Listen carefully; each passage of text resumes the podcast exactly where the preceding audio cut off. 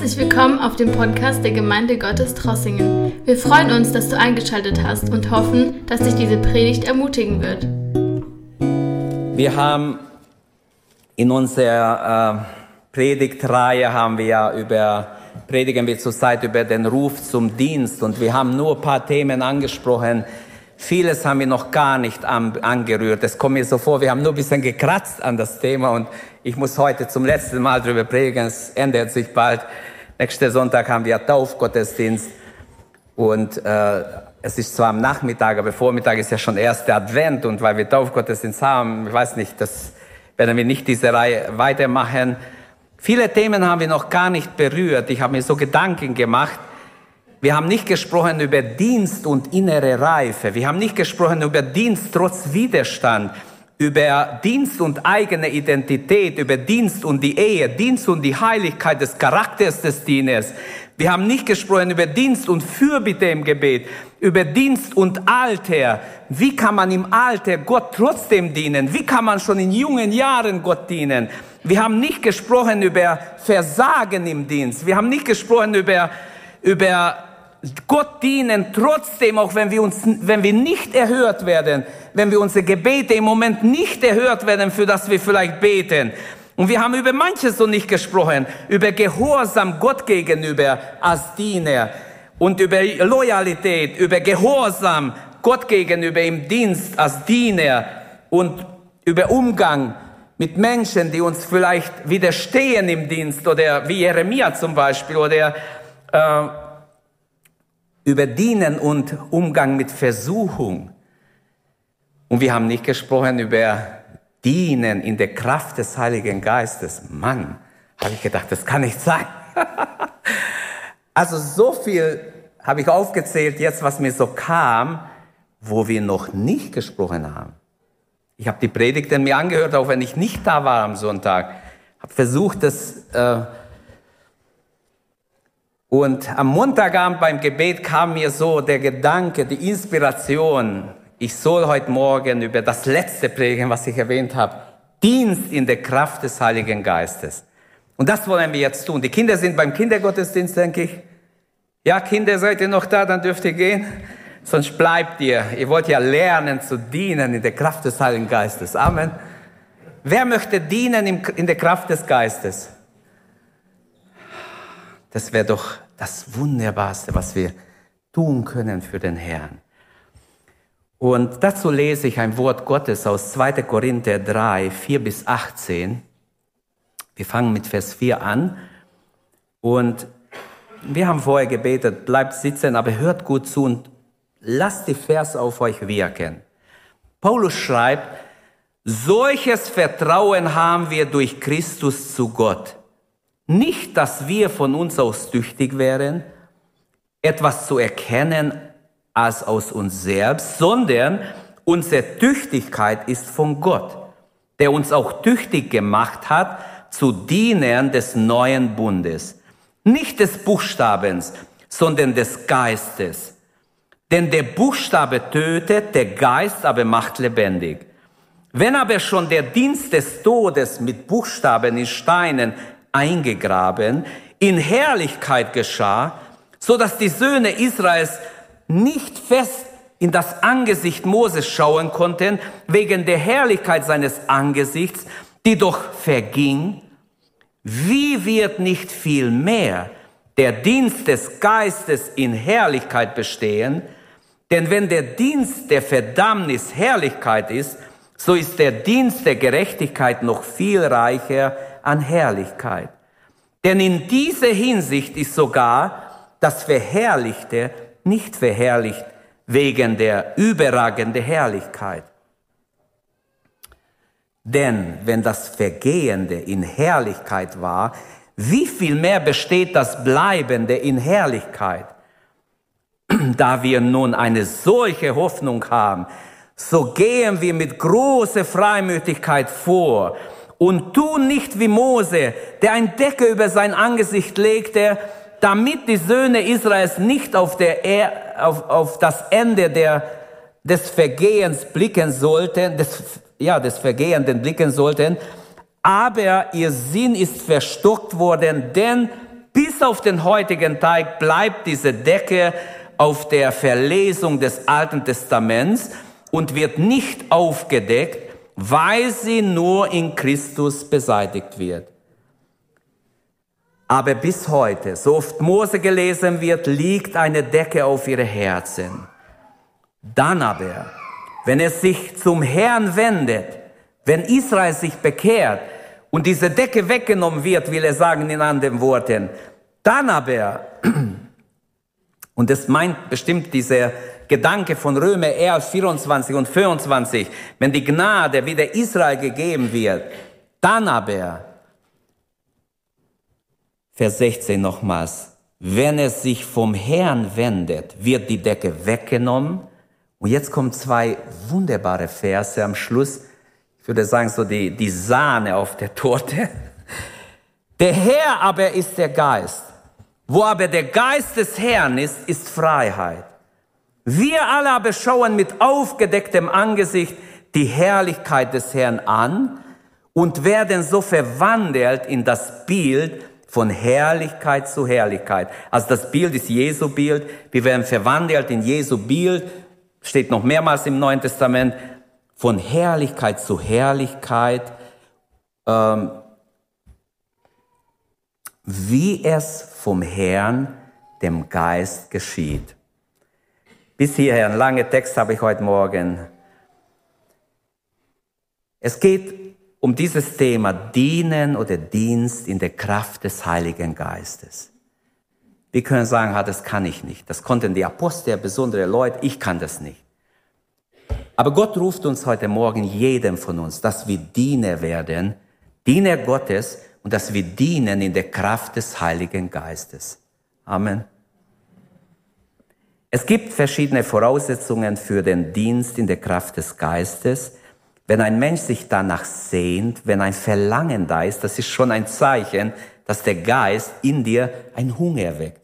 Ein Hunger danach, ich will Gott dienen, nicht in eigener Kraft, nicht mit eigener Anstrengung, nur ich will Gott dienen und deshalb bin ich bereit, ein Opfer zu bringen. Deshalb bin ich bereit, alles zu tun, was der Herr will, damit ich dienen kann. Und diese, diese Hunger, dieses Verlangen muss da sein. Das geht voraus, das ist schon von Gott gewirkt. Fortschritt im geistlichen oder im Glaubensleben machen wir in dem Maße, wie wir dem Heiligen Geist in unser Herz Raum geben. Wer sein Herz Raum gibt, wird merken, dass er geistlich weiterkommt. Der Geist des Herrn wirkt in uns in Jesu Ähnlichkeit. Oder bewirkt in uns die Jesus-Ähnlichkeit. Er verändert uns zu Jesu Ähnlichkeit. Wie wächst man in den Dienst hinein?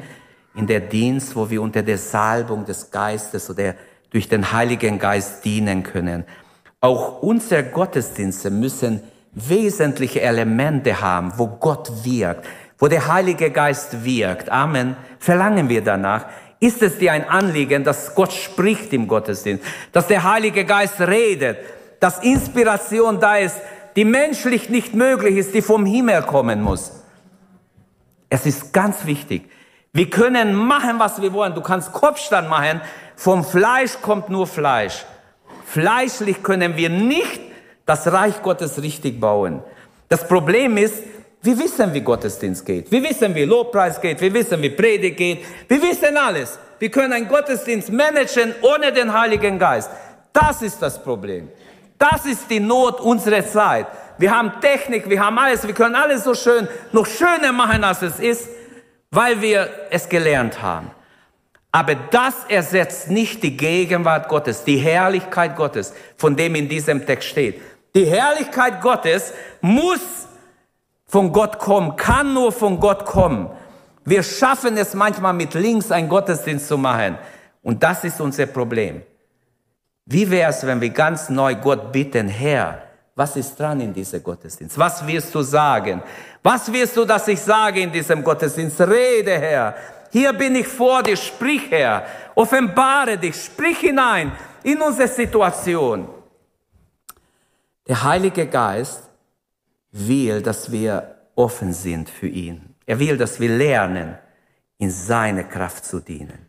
Ich wünsche mir geistgesabter Gottesdienst, das habe ich schon vor Jahren gewünscht, aber ich wünsche es mir mehr denn je. Wirklich. Dafür bete ich, weine ich vor Gott, gib uns geistgesagte Gottesdienste, wo der Heilige Geist übernimmt, wo nicht Menschen alles so menschlich alles toll hinkriegen, sondern wo die Ehrfurcht Gottes über uns kommt. Denn David hat schon gebetet, Herr, hilf! Die Furcht Gottes nimmt ab. Er sah, wie die Menschen keine Furcht vor Gott haben. Und darüber habe ich viel weinen müssen letzte Zeit. Ich sehe, wie auch unter Gläubigen die Furcht Gottes abnimmt. Geschwister, ich lüge euch nicht an, ich meine es ernst. Es tut mir weh. Ich würde Angst haben, manches zu machen, was manche von euch gemacht haben, aus Ehrfurcht vor Gott. Weil ich weiß, dass Gott ein heiliger Gott ist. Ein Gott, der mich an der Stelle strafen kann und strafen wird, wenn ich nicht umkehre. Ich kann Gott gar nicht anbeten, außer mit ein reines Herz. Ich kann Gott nicht anbeten mit ein rebellisches Herz. Ich kann zwar versuchen, es kommt sowieso nicht weiter wie die Decke. Bleibt hier 100 Prozent. Gott nimmt eine ehrliche Anbetung, der braucht gar nicht so schön formuliert sein. Ein Elender rief zum Herrn, habe ich am Montag gelesen beim Gebetsabend. Und der Herr hörte sein Gebet. Wie wunderbar. Ein Elender, der gar nicht wusste, wie er sich ausdrücken soll, rief und der Herr hat sofort gehört, weil Ehrlichkeit, Aufrichtigkeit, Hingabe da war. Der Herr ruft heute Morgen zu, in seinem Dienst. Aber er möchte, dass wir in der Lernen, in der Kraft des Geistes zu dienen. Wer ist da, der sagt, hier bin ich Herr. Ich möchte mich dir weihen. Ich möchte alles auf dem Altar Gottes legen. Meine Zukunft, alles, was ich bin und hab, lege ich auf dein Altar. Herr, hier bin ich. Sende mich. Gebrauche mich. Ich möchte dir dienen. Ich möchte gehorsam sein. Wer ist bereit, alles aufzugeben? Jesus hat doch gesagt, wer nicht alles für mich aufgibt, kann nicht mein Jünger sein. Wir müssen bereit sein, alles auf dem Altar zu legen. Wer ist bereit, das zu tun? Sich zu entscheiden. Komm ich um, so komm ich um. Aber ich opfere alles, wie Elisa. Ich opfere meine Ochsen. Das bedeutet mein Arbeitsplatz. Ich opfere alles. Ich verlasse meine Sicherheit, meine Komfortzone und gehe mit Gott und werde, äh, werde versuchen, in der Kraft des Geistes, mit der Führung des Geistes zu dienen. Die Gemeinde Gottes entstand, entstand durch das Wirken des Heiligen Geistes. Und jetzt möchte ich zum Text kommen. Zwei Gedanken von diesem langen Text. Ich werde es nicht behandeln können, nur ein paar Dinge hervorheben. Das erste ist der Dienst in der Kraft des Geistes. Drück einmal drauf, da hast du es noch einmal. Mein erster Punkt. Dienst in der Kraft des Heiligen Geistes. Diese viele Punkte müssten nicht drin sein, aber okay. Ich habe es schön eingestellt, aber wahrscheinlich sind die nicht kompatibel. Aber okay, ist mir egal, lass es drin. Ich fange an mit der Grundlage. Die Grundlage ist im Vers 4. Unser absolutes Vertrauen zu einem liebenden Gott, liebenden Vater. Da schreibt Paulus, solches Vertrauen aber haben wir durch Christus zu Gott. Paulus ist absolut von der Güte und Gnade Gottes überzeugt. Obwohl er oft in Schwierigkeit war, obwohl er ähm, Schweres durchmachen muss und manchmal nicht mehr wusste, ob er überhaupt überlebt, trotzdem, obwohl er ein Pfahl im Fleisch hat, Gott hat ein Leiden in sein Leben zugelassen, obwohl er all das Negative erlebt, solches Vertrauen haben wir in Gott. Haben wir dieses Vertrauen in einem liebenden Vater, der für uns da ist, wenn wir uns entscheiden, ihm zu dienen, dann steht er vor uns als ein liebender Gott, dem wir vertrauen können. Paulus wusste um seine Berufung. Er wusste, Gott hat mich berufen, dass ich das Evangelium predige. Und er wusste, was Gott von ihm will. Welcher Dienst er spezifisch, spezifisch ausführen sollte. Er wusste, dass er evangelisieren soll, das Evangelium den Heiden verkündigen soll und so weiter. Da will ich, will ich gar nicht drauf eingehen. Er, er musste lernen, wie er in schwierige Situationen, wie er damit umgeht. Ein festes Wissen um unsere Berufung ist ein enorm wichtiger Baustein, zu wissen, Gott hat mich gerufen. Wir brauchen diese innere Gewissheit, die auch Paulus hat, die seine Apostel haben, die mit ihm unterwegs sind. Und möge Gott diese Gewissheit geben heute Morgen. Möge Gott Menschen berufen, die hier unter uns sind, wenn Gott in dein Leben hineinspricht widerstehe nicht. Sei offen für das Reden Gottes in dein Leben. Stell dich Gott, äh, stell dir die Frage einfach vor Gott. Hast du dieses Vertrauen zu Gott, das im Vers 4 angesprochen wird? Bist du von seiner Gegenwart, von seiner Liebe erfüllt? Ist dein Herz wirklich erfüllt von der Liebe Gottes? Oder gibt es Dinge in deinem Leben, wo dein Gewissen dich anklagt? Lebst du in, in diese intensive Beziehung mit deinem himmlischen Vater?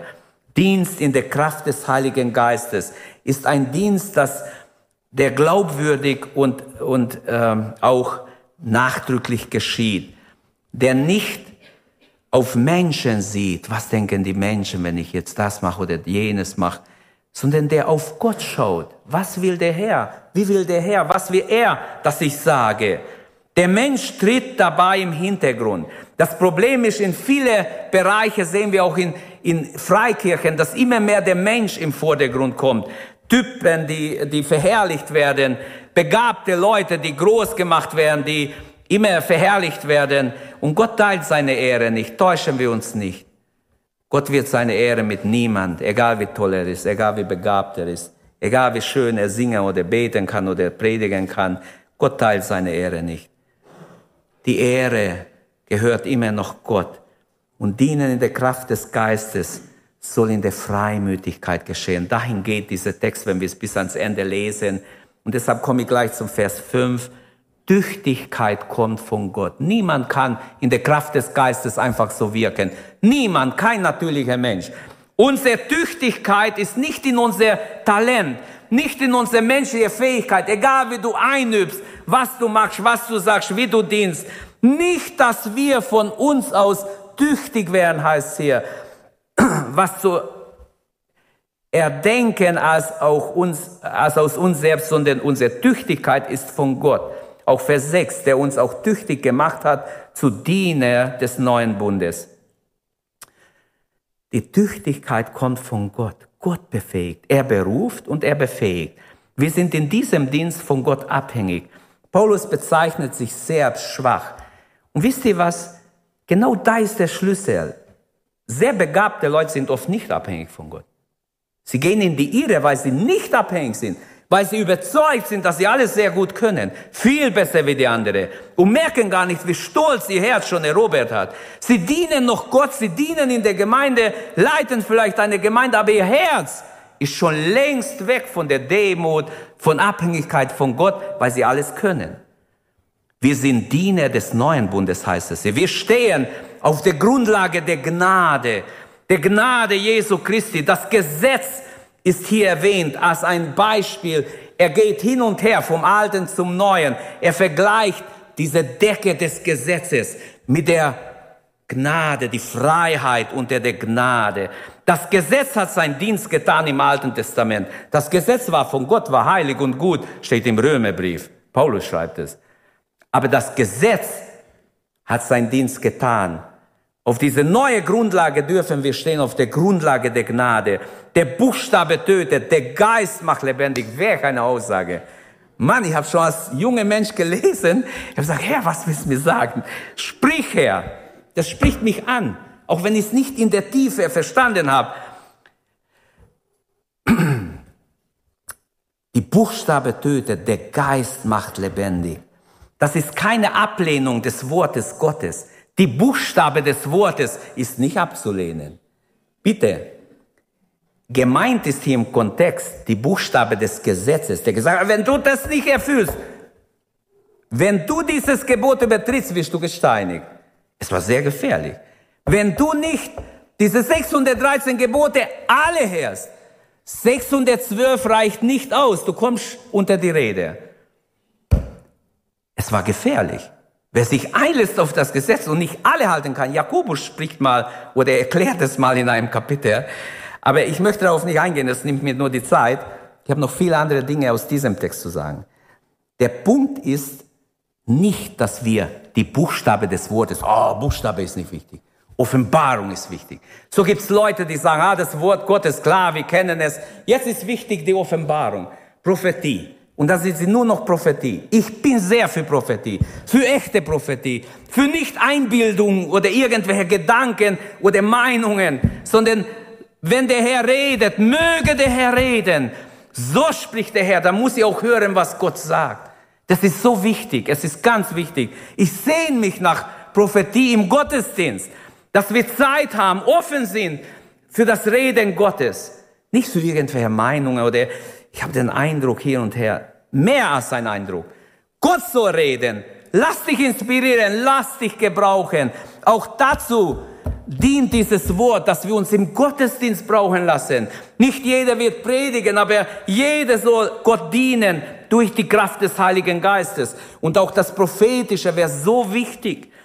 Wir brauchen diese Komponente, wenn ich so sagen darf, im Gottesdienst, dass Gott hineinspricht. Geben wir überhaupt Raum dazu? Oder singen wir gleich das nächste Lied? Reden wir gleich los? Geben gar keinen Raum für Gott. Ist alles monoton. Wir reden die ganze Zeit bis halb zwölf. Und dann gehen wir wieder und reden miteinander. Darf Gott zu uns überhaupt reden? Wo kann Gott uns unterbrechen? Hineinreden in unsere Situation. Rede, Herr. Ist es dein Anliegen, dann sag Amen. Rede, Herr. Sprich zu uns. Sprich hinein in unser Gottesdienst. Werde ein Diener des Geistes. Ich bin bei Vers 6, der uns auch tüchtig gemacht hat zu dienen des neuen Bundes. Nicht des Buchstaben, des Buchstabens, sondern des Geistes. Denn der Buchstabe tötet, der Geist macht lebendig. Paulus also hebt hervor die Herrlichkeit des Evangeliums, des neuen Bundes im Vergleich zum alten. Ähm, der Charakter des mosaischen Gesetzes, wenn ich es noch erwähnen darf, das mosaische Gesetz, das durch Mose auf Sinai gegeben wurde, war sinnlich, war unbeweglich, es war fest, entweder oder du wirst gleich, äh, ein Gericht wird ausgeführt, es war schattenhaft, es war vorübergehend, es war schemenhaft und es war gefährlich. Viele, für viele wurde es sehr gefährlich. Aber dann kommt er zum Evangelium und er zeigt die Herrlichkeit des Evangeliums. Das Evangelium ist auch nicht Wischiwaschi-Zeug. Es soll uns nicht zur Dummheit verführen. Die Gnade ist nicht da, um, um Narren zu erziehen, sondern die Gnade ändert unser Leben auch in dem Bild Jesu, aber auf eine ganz andere Basis steht die Gnade. Die ausgezeichnete Herrlichkeit des Evangeliums, des neuen Bundes, beschreibt er so, es ist geistlich, es ist fortschrittlich, es ist eigendynamisch, es hat Kraft in sich, es bewirkt Veränderung. Es ist zwar unsichtbar, aber es leuchtet, es ist eine Herrlichkeit da. Es ist etwas da, es ist einladend. Alle sind eingeladen, in der Gnadenzeit zu Gott zu kommen. Um die Segnungen des neuen Bundes völlig zu erschließen, brauchen wir Zugang zu dieser geistlichen Welt, zu dieser, äh, zum Evangelium. Und wir können versuchen, unser Dienst in menschlicher Kraft zu tun, oder wir können sagen, Herr, ich kann nichts tun, ich bin unfähig, ich brauche deine Kraft.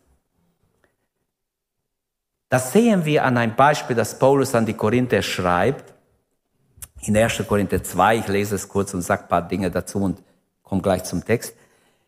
Ein natürlicher seelischer Mensch in 1. Korinther 2, 14 aber er nimmt nicht an, was des Geist, was des Geistes Gottes ist, denn er ist, es ist ihm eine Torheit und er kann es nicht erkennen, weil es geistlich beurteilt wird. Der Geistliche dagegen beurteilt zwar alles, er selbst jedoch wird von niemand beurteilt. Denn wer hat den Sinn des Herrn erkannt, dass er ihn unterweisen könnte? Wir aber haben Christi Sinn. Und genauso in 2. Korinther 3, Vers 1 macht er weiter, und ich, Brüder, konnte nicht zu euch reden als zu Geistlichen, sondern als zu Fleischlichen, als zu Unmündigen in Christus, also Kinder im Glauben. Ich habe euch Milch zu trinken gegeben, nicht feste Speise, denn ihr konntet sie noch nicht vertragen. Was will ich hier sagen? Mit diesen zwei Verse möchte ich sagen, der natürliche Mensch nimmt, vernimmt nichts vom Geistlichen, von dem, was Gott eigentlich will, gerade jetzt in Trossingen, gerade jetzt in unserer Mitte, gerade jetzt in unser Leben tun wir, in dein und mein Leben tun wir. Der natürliche Mensch vernimmt nichts davon, hat keine Ahnung davon. Habe ich übertrieben oder steht's da? Ich bitte euch, prüft nach, es steht genauso da. Er hat keine Ahnung, er vernimmt nichts davon, so viel nicht. Der natürliche Mensch, wer ist der natürliche Mensch? Es ist der Mensch ohne Gott, der noch nicht wiedergeborene Mensch, der Mensch ohne lebendige Hoffnung, ohne eine Beziehung zu Gott. Wer ist der seelische Mensch? Der seelische Mensch, er kann ein Gläubiger sein, der sich schon bekehrt hat, aber auch er hat ein Problem. Er bekommt nichts mit von dem, was Gott in sein Leben tun möchte. Der Heilige Geist möchte über sein Leben kommen, ihn erfüllen, ihn erleuchten. Aber dann steht der geistliche Mensch, er ist der Mensch, der in Verbindung mit Gott ist, der ein geistliches Verständnis bekommen hat, der erleuchtet ist in seiner Gesinnung. Es gibt Christen, die auf den Geist ausgerichtet sind, die beten, die werden auch beten für den Gottesdienst, auch während dem Gottesdienst. Und die sagen, Herr, rede, offenbare dich, sende dein Wort, sprich zu Menschen. Du siehst, wie jeder kam. Offenbare dich jedem. Amen. Das ist ein Anliegen, es ist ganz wichtig, dass wir nicht nur da sitzen und einfach nur seelisch, ich weiß alles, ich denke wenigstens, ich weiß alles und ich bin ja einverstanden mit dem Evangelium. Das ist zu wenig. Die Bibel, die Bibel sagt, wir müssen geistlich Mensch, geistliche Menschen werden. Es gibt Christen, die auf ihre Gefühle achten. Seelische Christen. Geistlich steht also in Verbindung mit Gott. Seelisch, es hat mit unserem Wille, Verstand, Gefühl zu tun, äh, mit unserer Persönlichkeit zu tun. Aber das kann alles schön christlich sein, religiös sein, aber noch nicht wirklich eine Bürde da sein, ein Feuer für Gott da sein. Und fleischlich heißt sündig, oder noch ohne Beziehung zu Gott. Es ist also wichtig, wenn ich diese zwei Verse verlasse, es ist wichtig, dass wir als Christen geistlich ausgerichtet sind, erfüllt sind vom Heiligen Geist, erleuchtet sind in unserer Gesinnung. Lasst euch verändern nach der Erneuerung eures Sinnes. Wir zitieren diese Vers und, und ist es aber geschehen in unserem Leben? Das ist die Frage. Dann bekommen wir mit, was Gott tun möchte was der Wille Gottes für unser Leben ist, das Vollkommene. Was auf, ähm, wenn wir auf unser Willen, unser Verstand, unser Gefühl nur ausgerichtet sind, werden wir viele Dinge, die Gott tut, überhaupt nicht verstehen und vielleicht nicht mal einverstanden sein oder gar nicht blicken, dass es Gott tut oder tun will. Auf welche Stufe stehst du als Christ? Das möchte ich schon fragen. Wo stehst du? Sei ganz ehrlich, du musst nicht laut sagen. Aber gib Gott eine Antwort. Wo stehst du? Bist du ein natürlicher Mensch, der noch gar nicht wiedergeboren ist, der noch Jesus nicht aufgenommen hat, nicht erleuchtet ist, nicht wiedergeboren ist? Bist du ein seelischer Mensch, der nur alles so mit dem Verstand und alles muss mit dem Verstand und mit, mit, mit ein Razzia denkst du, kannst du Gott fangen, kannst du nicht. Gott ist weit über mein Verstand. Sonst wäre er ja nicht Gott. Aber die Frage ist, bist du unmündig? Auch davon spricht er, äh, dann kannst du keine Entscheidung richtig treffen. Wenn du unmündig bist, bist du noch ein Kind im Glauben oder noch schwach, brauchst Milch, einfache Speise. Bist du geistlich, dann bist du demütig, dann bist du abhängig von Gott, dann weißt du, du brauchst den Herrn, du bist völlig abhängig. Du wirst seine Stimme hören, du hörst auch seine Stimme. Dann redet Gott zu dir. Und Gottes Wille ist, dass wir alle geistlich werden. Und das ist möglich. Es ist Lüge Satans, dass nur einige geistlich sind. Quatsch. Die Bibel will, dass alle in der Gemeinde. Paulus kreidet es ja den Korinther an. Ihr seid fleischlich. Ich konnte zu euch gar nicht reden. Ihr wart Kinder. Ihr wart unmündig. Ich kam zu euch mit dem vollen Segen des Evangeliums. Aber ich musste Milch bringen. Kein feste Speise konnte ich euch geben. Geistlich bedeutet, dass der Heilige Geist uns leiten kann, uns inspirieren kann, uns erleuchtet hat. Fleischlich, da sind noch sündige Lüste da, die dich beherrschen, die, die dein Leben gefangen halten. Ähm, da ist Zank und Streit da, Ehrsucht. Ich möchte besser sein wie der andere. Ich möchte zeigen, ich möchte der Gemeinde zeigen, was ich kann. Ich möchte Menschen sollen mich sehen. Ich habe vorher gesagt, ein geistlicher Mensch wird nicht sagen, was denken die Menschen, sondern was denkt Gott, Herr, hoffentlich bist du zufrieden mit meinem Dienst? Seelisch ist zwar keine Sünde unbedingt, seelisch zu sein, aber ist nicht das, was Gott will. Man kann auch anbeten seelisch. Also manchmal komme ich in einen Gottesdienst, wo total seelisch gesungen wird, aber kein geistliches. Ist da wenigstens, ich vermisse etwas. Etwas fehlt, Durchbrüche, Berührungen von Gott. Etwas fehlt, man kann noch so schön singen. Es kann alles nur auf seelischer Ebene, alles mit unserer Fähigkeit, mit unserem Können, mit unserem Denken, unser Verstand, unsere, unsere Talente. Aber es braucht noch ein Element. Es braucht den Heiligen Geist. Der inspiriert den Sänger, der inspiriert die Hörer, der den Gottesdienst verbindet mit dem Himmel. Wir alle, ist es nicht wunderbar? Mit Herzen auf Erden, mit, mit Füßen auf Erden, mit dem Herzen schon im Himmel. Habe ich schon oft gesagt, das, das so ein Gedanke, den ich habe schon seit den 80er Jahren. Ich bin schon alt. Aber ich fühle mich jung. Könnt ihr glauben, was ihr wollt. Ich weiß es. Wenn ich dann denke, dass ich mit dem Himmel verbunden bin, könnte ich hochspringen bis zur Decke. Habe ich schon ein paar Mal gemacht. Ich habe die Decke so berührt. Weil die Kraft Gottes mein Herz erfüllt hat. Darf man hier offen reden oder muss ich mich ver... Naja. Seelisch. Zu viel seelisches Christentum ist mein Empfinden. Zu viel seelisches Christentum. Entscheide dich, du wirst nicht seelisch bleiben. Ich möchte geistlich sein, vor Gott stehen. Der Heilige Geist soll seine Bürde, seine Salbung uns schenken. Die seelische Christen sind nicht das, was Gott will. Es ist zu wenig. Von daher ist total wichtig, dass unser Leben unter der Kontrolle des Geistes kommt.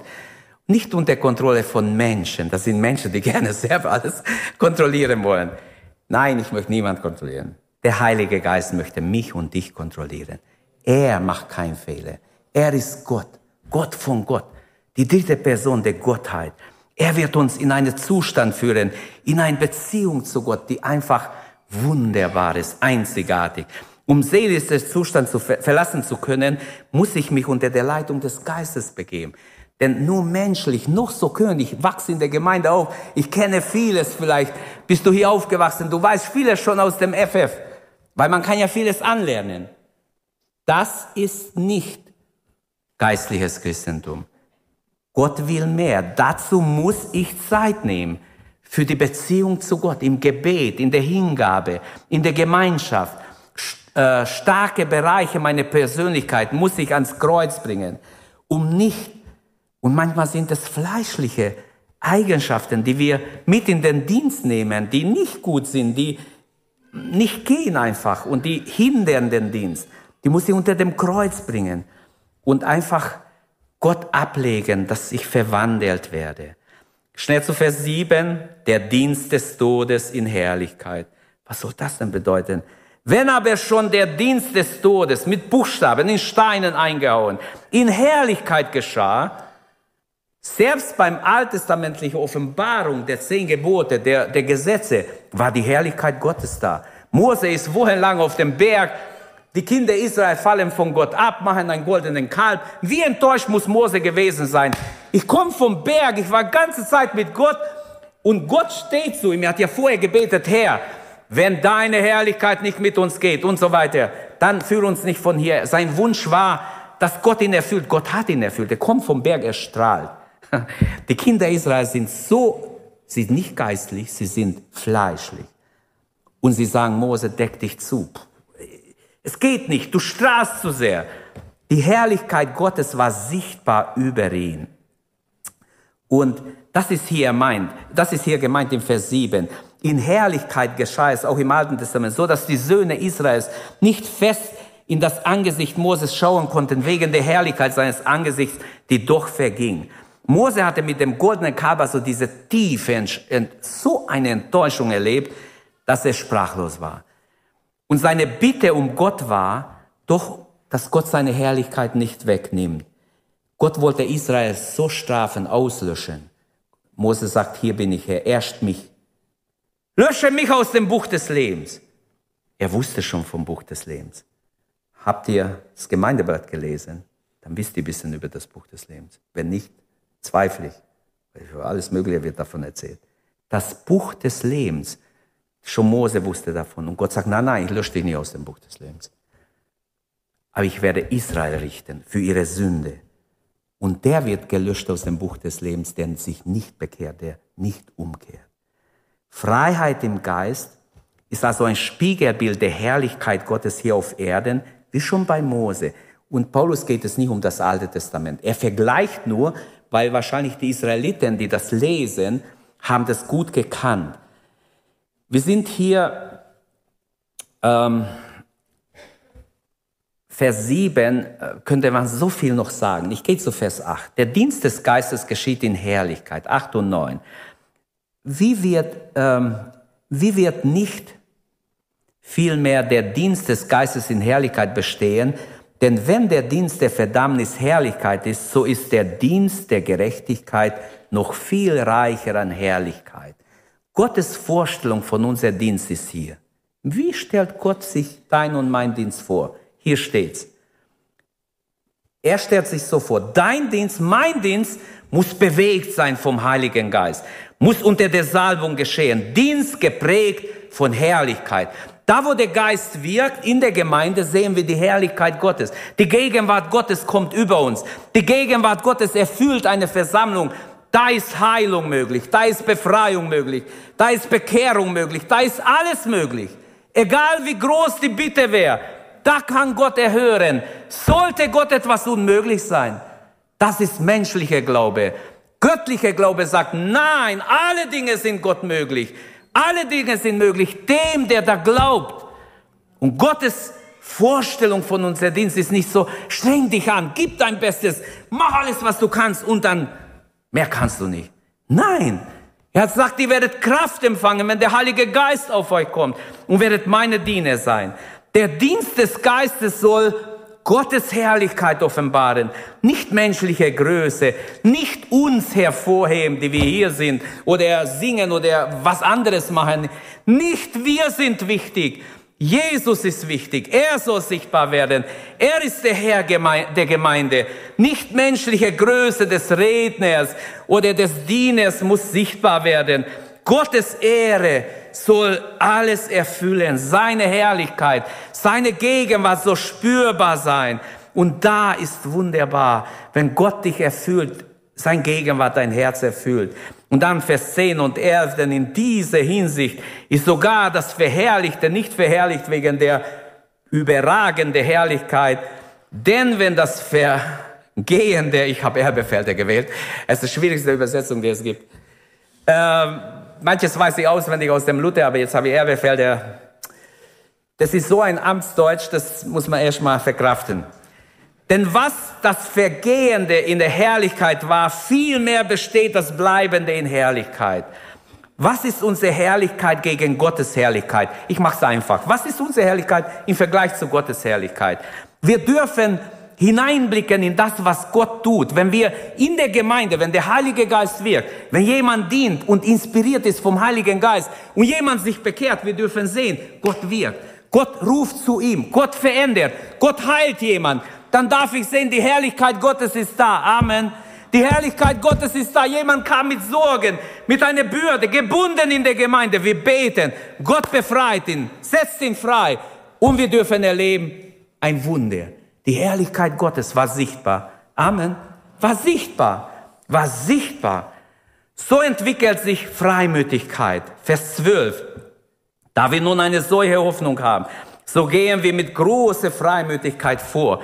Wir haben eine Hoffnung in unser Herzen, diese lebendige Hoffnung, die entstand durch die Wiedergeburt. Durch unsere Bekehrung und Wiedergeburt entstand eine lebendige Hoffnung. Und diese Hoffnung geben wir Raum. Wie wunderbar, dass der Herr uns gerettet hat. Wer hat dich geliebt? Manche sagen, mich liebt keine. Ich habe niemanden, der mich liebt. Jesus liebt dich. Jesus liebt uns. Bevor wir überhaupt, bevor du jemand hattest, der dich liebt oder wusstest, dass dich jemand liebt, hatte er dich schon geliebt. Bevor wir geboren waren, gab es sein Leben für uns. Er liebte uns, bevor wir da waren. Ist das nicht wunderbar? Ist das nicht einzigartig? Also, ich finde es einfach gewaltig. Es entsteht ein Dienst, der dann in eine göttliche Dimension geschieht, weil die Herrlichkeit Gottes sich verbindet mit uns. Was kann ich schon in eigener Kraft machen? Was kann ich machen? Ich kann mich anstrengen, ich kann machen, was ich will. Es reicht nicht. Ich brauche Gottes Gegenwart. Gottes Wort muss seine Wirkung haben. Gottes Wort muss dich abholen, wo du bist. Vielleicht bist du im Live und du kämpfst, du bist verloren, aber Jesus ruft dich.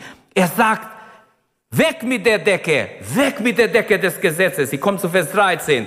Das ist meine Überschrift. Weg mit der Decke des, des äh, Gesetzes. Und nun, wie Mose, der eine Decke über sein Angesicht legte, damit die Söhne Israels nicht auf der Erde des Vergehenden blicken sollten, aber ihr Sinn ist verstockt worden, denn bis auf den heutigen Tag bleibt diese Decke auf, die, auf der Verlesung des Alten Testaments und wird nicht aufgedeckt, weil sie nur in Christus beseitigt wird. Aber bis heute, so oft Mose gelesen wird, liegt eine Decke auf ihren Herzen. Den, dann aber, wenn es sich vom Herrn wendet, wird die Decke weggenommen. Ich verstehe so, durch die Hingabe an Jesu, durch unsere Bekehrung, kommt unser Leben in der Gnade Gottes hinein, weg mit der Decke. Die Decke fällt weg. Die Herrlichkeit Gottes darf in unser Leben hineinleuchten. Jetzt lesen wir das Wort Gottes, jetzt ist es für mich. Jetzt ist die Bibel ein Lieblingsbrief für dich, für mich. Halleluja. Es ist nicht nur für irgendwelche Leute irgendwo auf der Welt. Nein, Gott hat an mich gedacht. Er hat an dich gedacht. Wie wunderbar. Hingabe an Jesus ist Leben ohne Decke. Diese Decke des Gesetzes ist weg. In Jesus die Herrlichkeit Gottes leuchtet auf. Mose musste die Auswirkungen verhüllen. Er musste sein, sein Haupt zudecken, damit diese Herrlichkeit nicht so strahlt. Es muss etwas Besonderes gewesen. Ich hätte ihn gerne gesehen, auch wenn ich vielleicht so machen müsste. Aber wie muss er gestrahlt haben? Könnt ihr euch vorstellen, Mose strahlt. Die Herrlichkeit Gottes, die Leute sagen, hey, du blendest uns. naja, durch die Hinwendung zum Herrn, durch deine Hingabe an Jesus. Wenn du heute Morgen dein, Jesus, dein Leben Jesus gibst, wird die Decke weggenommen. Vorher ist man auch religiös, gibt's viele Decken. Für mich muss alles so sein. Nur das ist die richtige Religion. Nur katholisch, nur was weiß ich. Nur diese leere Formen und Menschenlehre. Wir dienen nicht leere Formen und Menschenlehre. Singen wir in ein Pfingstlied sondern der Heilige Geist muss alles beherrschen, alles übernehmen. Halleluja. Und das bringt mich zu Vers 17 und 18. Da jubelt mein Herz. Wenn wir lernen, in der Kraft des Geistes zu dienen, das ist mein erster Gedanke und da bin ich halt schnell durchgerannt durch diese Verse, nimmt, was euch angesprochen hat. Wir gehen, wenn wir das tun, dann geschieht die Freiheit im Geist. Ich behaupte heute Morgen, Vers 17 und 18 kann nicht geschehen, wenn wir nicht uns Gott hingeben, wenn wir nicht uns unter der Salbung des Geistes stellen, wenn wir nicht sagen, hier bin ich Herr, salbe mein Leben, erfülle mich im Heiligen Geist. Das Pfingstliche nimmt ab in der ganzen Welt. Ich bin informiert. Ich sehe, ich lese, es tut mein Herz weh. Immer mehr Menschen kommen. Wir haben gelernt, wie Gott es ist. Wir haben gelernt, wie Gemeinde wächst. Wir haben gelernt, wie wir abwerben von anderen Gemeinden. Bei uns und Leute, gibt's Leute, die Experte sind, die Schulungen darüber machen, wie sie andere Christen abwerben und zeigen dann, Statistiken machen, wie ihre Gemeinde über Nacht gewachsen ist. Von 0 auf 300, auf 3000, auf 5000. Das ist keine Gemeindewachstum. Das ist Diebstahl, würde ich sagen, jetzt nach, nach 37 Jahre Dienst. Das ist Diebstahl. Ich habe nicht recht, Leute abzuwerben von anderen Gemeinden. Ich habe zu manchen Leuten gesagt, geh lieber in deine Gemeinde, diene dort, gib dich hin. Natürlich, wenn es nicht geht, habe ich Verständnis. Aber ich würde nie versuchen, jemand abzuwerben. Egal wie gut, wie talentiert er wäre, egal wie er ist. Nein, egal wie reich er wäre, auch wie viel Zehnte er gibt, würde mich nicht interessieren. Wirklich nicht. Das sage ich aber vor Gott. Ich würde nie versuchen, jemand abzuwerben. Sondern Gott will nicht, dass wir klauen. Es ist absolut hässlich vor Gott. Wenn man so arbeitet, dass man andere abwirbt, die junge Leute überall abwirbt. Das ist nicht Gottes Wille. Gottes Wille ist, dass wir das Evangelium klar und deutlich predigen. In der Kraft des Heiligen Geistes. So wie es der Herr uns gegeben hat. Und dann kommt die Freiheit des Geistes. Der Herr aber ist Geist, Vers 17. Wo der Geist des Herrn ist, da ist Freiheit. Also der Dienst in der Kraft des Heiligen Geistes führt in der Freiheit des Heiligen Geistes. Und das fehlt oft. Ich wünsche mir, liebe Geschwister, ich knie mich hin. Ihr hört mich trotzdem. Ich knie mich hin. Ich sage euch das so ernst, dass es mir heilig und ernst ist, was ich sage. Bitte versteht es. Wir brauchen mehr Freiheit im Heiligen Geist. Mehr Freiheit, mehr Salbung vom Heiligen Geist. Es reicht nicht, dass wir einen schönen Gottesdienst haben. Wir brauchen einen geisterfüllten Gottesdienst, wo der Heilige Geist in dein und mein Leben hineinspricht. Denn wir alle brauchen den Herrn mehr denn je. Wir alle wollen bereit sein und den Himmel betreten, hineingehen in Herrlichkeit.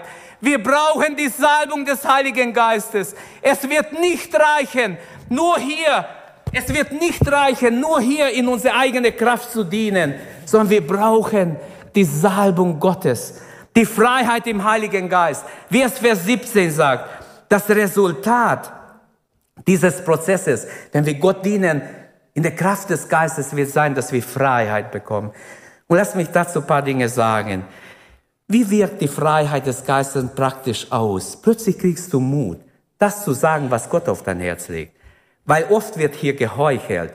Ich sage nicht bei uns, aber an den Pulten wird sehr viel gelogen und geheuchelt. Sehr viel. Weil man den Leuten nicht die Wahrheit sagt. Weil man Angst hat, die Sünde zu sagen. Zu mir ist ein Pastor gekommen, kannst du für mich beten?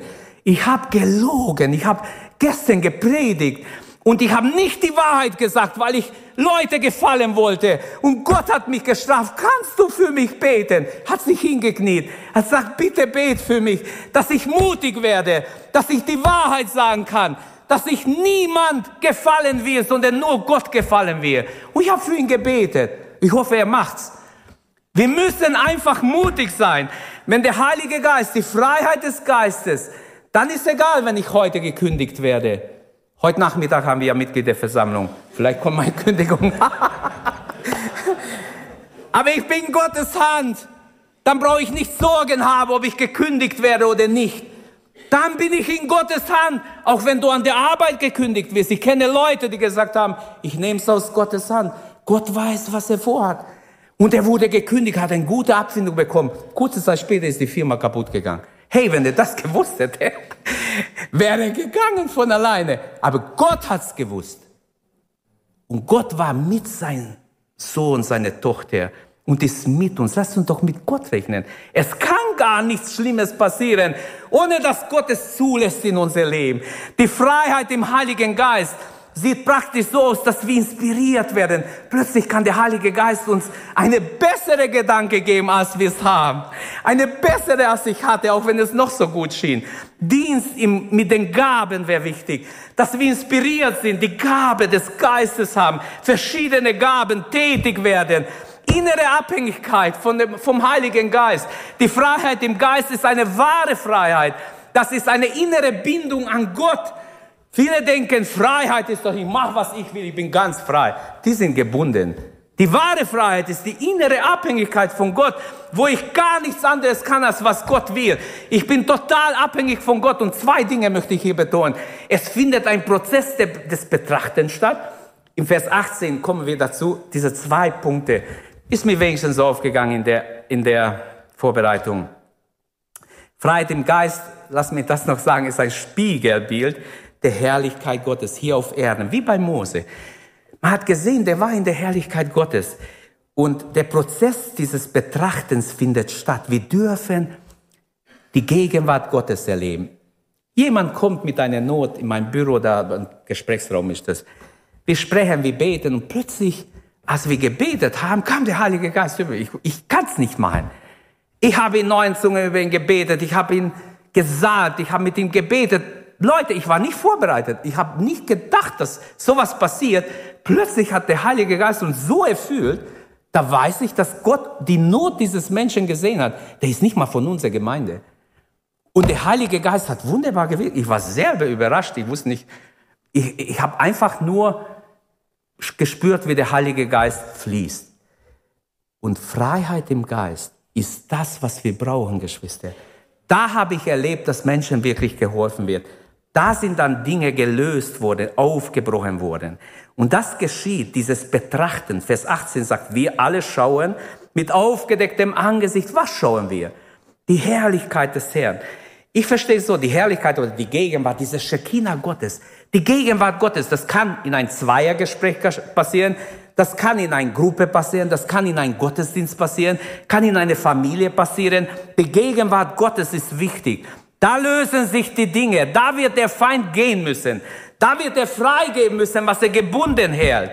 Wir alle schauen mit aufgedecktem Angesicht die Herrlichkeit des Herrn. Da musst du dich nicht zudecken, da kannst du ganz offen sein, Inspiration vom Geist empfangen und die richtige Frage stellen. Ich muss jemand sagen, sagst du mir die Wahrheit oder lügst du mich an? Ah, ich sag dir die Wahrheit. Aber vorher hat er mir nicht die Wahrheit gesagt. Von wo soll ich das wissen? Das habe ich nur durch eine Inspiration sofort bekommen, während wir gesprochen haben. Und dann hat sich die Sache gelöst. Als er die Wahrheit sagt, dann ging es ruckzuck zu einer Lösung. Freiheit im Geist, dieses Spiegelbild der Herrlichkeit Gottes. Wann siehst du die Herrlichkeit Gottes? In Römer 8 steht, Vers 21, auch die Schöpfung wird von der Knechtschaft, der Vergänglichkeit befreit werden zur Freiheit der Kinder Gottes. Galater 5.1, zur Freiheit hat uns Christus berufen. Äh, steht also fest und lasst euch nicht wieder in die Jochtschaft des Gesetzes dort in dem Zusammenhang steht, er spricht über das Gesetz. Die haben wieder den Sabbat angenommen, haben wieder bestimmte Gesetze vom Judentum übernommen als Christen. Oder Galater 5,13. Denn zur Freiheit seid ihr berufen worden, liebe Brüder und Schwestern. Auf eines jedoch gebt Acht, dass die Freiheit nicht zu euer Vorwand für die Selbstsucht werde, sondern dient einander in Liebe. Und auch hier sehen wir wirklich, wie wunderbar doch Gott ist. Wenn Gott redet, ist es vollkommen. Was ich hier sehe, zur Freiheit hat uns Christus berufen, aber diese Freiheit, wenn ich fleischlich bin, kann mich verführen. Es gibt auch Pastoren und Evangelisten, die einen großen Sieg hatten. Haufe Leute bekehren sich und kurz danach fallen sie in Sünde, weil sie sich selbst belohnen für diese gute Zeit. Sie haben sich Gott hingegeben, von Gott brauen lassen, haben Opfer gebracht, haben bis zum geht nicht mehr Gott gedient. Aber dann kommt das Fleisch sofort. Wie war es bei den Jüngern? Sie kommen von der Berg der Verklärung und streiten mit den Kindern. Noch schlechter, weil sie erwachsen waren. Wer ist der Größte? Und nein, nicht du. Hör auf, wer bist du? Nein, nein. Und die haben richtig gestritten. Jesus war sauer und hat ihnen ganz schöne Lektion beigebracht. Der Größte unter uns sei der Diener alle. Und ich wünsche, da habe ich auch geprägt vor kurzem, jeder möchte der Diener jeder sein. Der Diener, der unterste Diener sollen wir sein. Okay, während wir die Herrlichkeit des Herrn betrachten, findet dieser Prozess der Verwandlung statt. Nicht vorher. Wir werden verwandelt in Jesu Bild, während wir in der Gegenwart Gottes sind. Nirgends wirst du so verwandelt wie in der Gegenwart Gottes. Glaub mir das. Du kannst machen, was du willst, Kopfstand machen. In der Gegenwart Gottes werden wir verwandelt. Wir alle werden verwandelt in dieses Bild von Herrlichkeit zu Herrlichkeit, wie es vom Herrn, dem Geist geschieht. Nicht ich verändere mich. Ich gebe mich Gott hin. Gott verändert. Sein Gegenwart verändert. David betet in dem Psalmen, ich zitiere mal ein paar Verse. Er hat es kapiert, ich muss in Gottesdienst gehen, weil dort wird mich Gott bearbeiten. Schon im Alten Testament, Mann, er war ein geisterfüllter Mensch, ein Prophet, steht in Apostelgeschichte.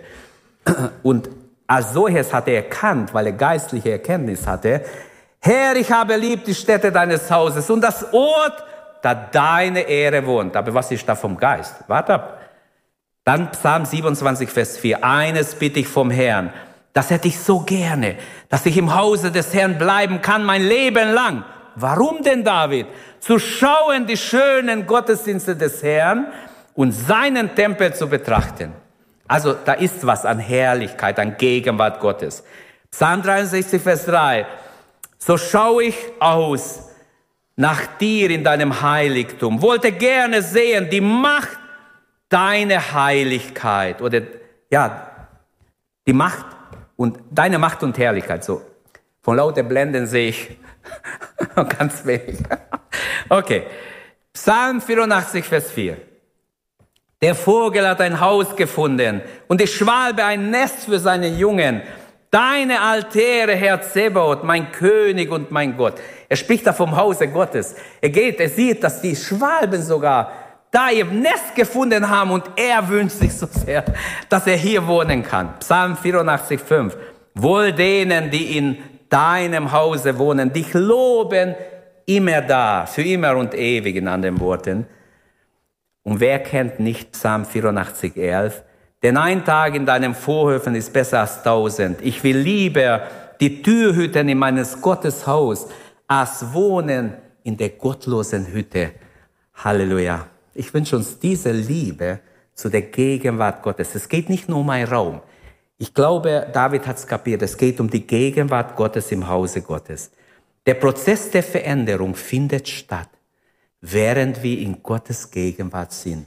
Da werden wir verwandelt in dasselbe Bild, also im Bild Christi, weil das Wort, die Gebete, die Gesänge, alles geht in eine Richtung.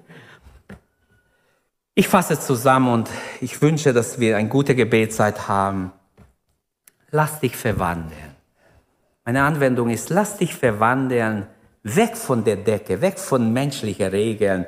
Jesus ist die Offenbarung der Herrlichkeit Gottes. Es steht in Johannes 1,14, wir seien seine Herrlichkeit, als die Herrlichkeit eines eingeborenen Sohnes vom Vater. Jesus betet in sein Hohepriestergebet, Johannes 17, 22, ich habe ihnen deine Herrlichkeit gegeben, die du mir gegeben hast, damit sie eins seien, wie wir, Vater, eins sind. Gott gibt uns seine Herrlichkeit. Das heißt, in der Gegenwart Gottes, so verstehe ich den Vers oder die Auswirkung des Verses, wenn die Herrlichkeit Gottes unter uns verschmilzt unsere Herzen. Wir achten einander, wir schätzen einander, wir segnen einander. Wir sind miteinander für Gott unterwegs, nicht aus menschlichen Interessen. Nicht, weil wir auch eine Gemeinde sein wollen und zeigen wollen, was wir können. Nein, wir können nichts. Wir sind nichts ohne den Herrn. Wir brauchen seine Herrlichkeit. Das, was schön ist in unserer Mitte, ist seine Herrlichkeit, sein Gegenwart, sein Wort, was an den Leuchter kommt, seine Herrlichkeit, die spürbar erfahrbar ist. Und die Freiheit der äh, Herrlichkeit der Kinder Gottes, darüber steht auch hier, wir gehen von Herrlichkeit zu Herrlichkeit. Ich hoffe, dass das auch stimmt, dass wir wachsen, von Herrlichkeit zu Herrlichkeit gehen, dass wir gerne in den Gottesdienst kommen und dafür beten, dass Gottes Herrlichkeit sichtbar, erlebbar ist. Petrus schreibt in seinem ersten Brief, Kapitel 4, 14, der Geist der Herrlichkeit ruht auf euch. Das wünsche ich mir, dass über uns der Geist der Herrlichkeit ruht. Ist dein Anliegen, dass du verwandelt bist in Jesu Ebenbild? Ist dein Anliegen, dass du dienst in der Kraft des Heiligen Geistes? Ist es dein Anliegen, dass du zu Freiheit im Heiligen Geist kommst? Diese innere Freiheit, habe ich gesagt, ist die völlige Abhängigkeit von Gott. Das ist die größte Freiheit, die es gibt. Mehr gibt's nicht.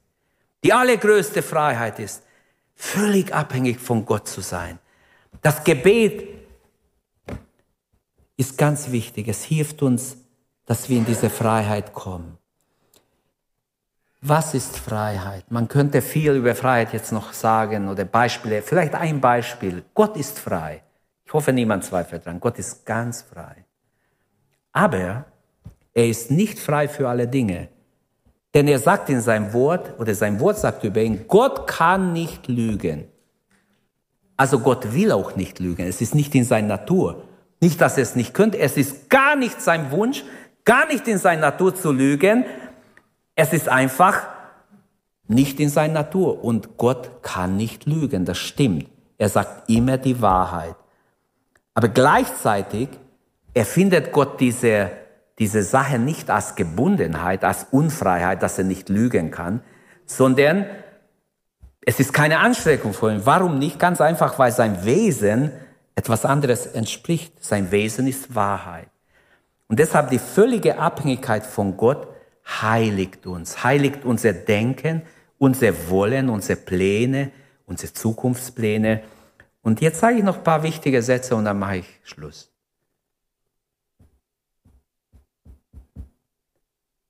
Begib dein Leben unter der Leitung des Geistes. Heute Morgen bitte ich, wer hört, höre. Begib dein Leben unter der Leitung des Geistes, damit die Freiheit nicht missbraucht wird, nicht zur Sünde führt, muss ich mich Gott weihen. Und solange so viel Fleisch da ist, täusch dich nicht, du bist nicht Gott geweiht. Ist so. Das habe ich selber erlebt und musste mich noch mehr Gott weihen. Damit die Freiheit nicht missbraucht wird zu Sünde und zu Gleichgültigkeit, zu verschiedenen menschlichen Sachen, ist es wichtig, dass wir durch und durch geheiligt sind. Damit wir so nah wie möglich bei Gott sind, beim Herrn sein wollen, ist schon einiges nötig. Dann kann ich mich nicht mit der Welt beschäftigen, mit vergänglichen, mit dummen Sachen. Dann will ich gerne tun, was Gott tut. Und ich, mir hat geholfen, wenn ich anfange, Gottes Wort tagelang, immer wieder, stundenlang zu lesen, das hilft mir in die richtige Richtung zu gehen.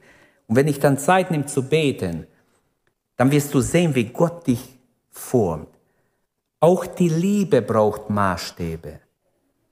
Denn nach der Bibel, es gibt ein Ethik der Nichtgläubigen und ein Ethik der Gläubigen. Aber auch die Gläubigen brauchen ein Ethik. Und wenn wir Epheser 4 und 5 lesen, das ist Ethik für die Gläubigen, ganz klar. Ich habe jetzt nicht Zeit darauf einzugehen, aber lest es nach. Die große Frage bleibt, bist du bereit, jetzt, heute, dein Leben unter der Salbung Gottes zu begeben? Uh, unter der Kontrolle des Geistes. Verlass dein seelischer Zustand, verlass diesen unmündigen Zustand, werde erwachsen im Herrn, stell dich bewusst unter der Leitung des Heiligen Geistes, dass du Gott dienen kannst im Heiligen Geist. Und dass du ist Zeit mit Gott im Gemeinschaft, im Gebet, Gemeinschaft wichtig. Und bringe deine ungeheiligte Persönlichkeit oder deine was es auch ist, wo du noch Probleme hast mit irgendwelcher Sünde, bring es zum Kreuz, leg es Gott hin. Und du wirst sehen, wie die Gegenwart Gottes dich ändert, deine Schwachheit verwandelt. Nur dann bin ich in der Lage, einen Dienst in der Kraft des Geistes zu tun dann kann ich auch leiden für den Herrn, dann kann ich auch Ablehnung hinnehmen, dann kann ich auch Angriffe hinnehmen, dann kann ich auch Beleidigung hinnehmen, dann, dann, dann bin ich wie geschützt durch die Gegenwart Gottes von alle möglichen Angriffe. Dann bin ich offen für die Freiheit des Heiligen Geistes. Lasst uns hier Schluss machen. Ich habe gesagt, wir haben den, das Thema noch lange nicht von der Bibel ausführlich behandelt, aber wenn Gott uns noch Gelegenheit gibt auf dieser Erde, dann werden wir es behandeln, sonst machen wir ihm tausendjährige Reich weiter. Lass uns aufstehen. Danke, dass du unsere Predigt angehört hast. Wenn dich die Botschaft angesprochen hat, dann teile sie gerne mit deinen Freunden und Bekannten, dass auch sie diese Predigt hören können. Wir wünschen dir Gottes Segen.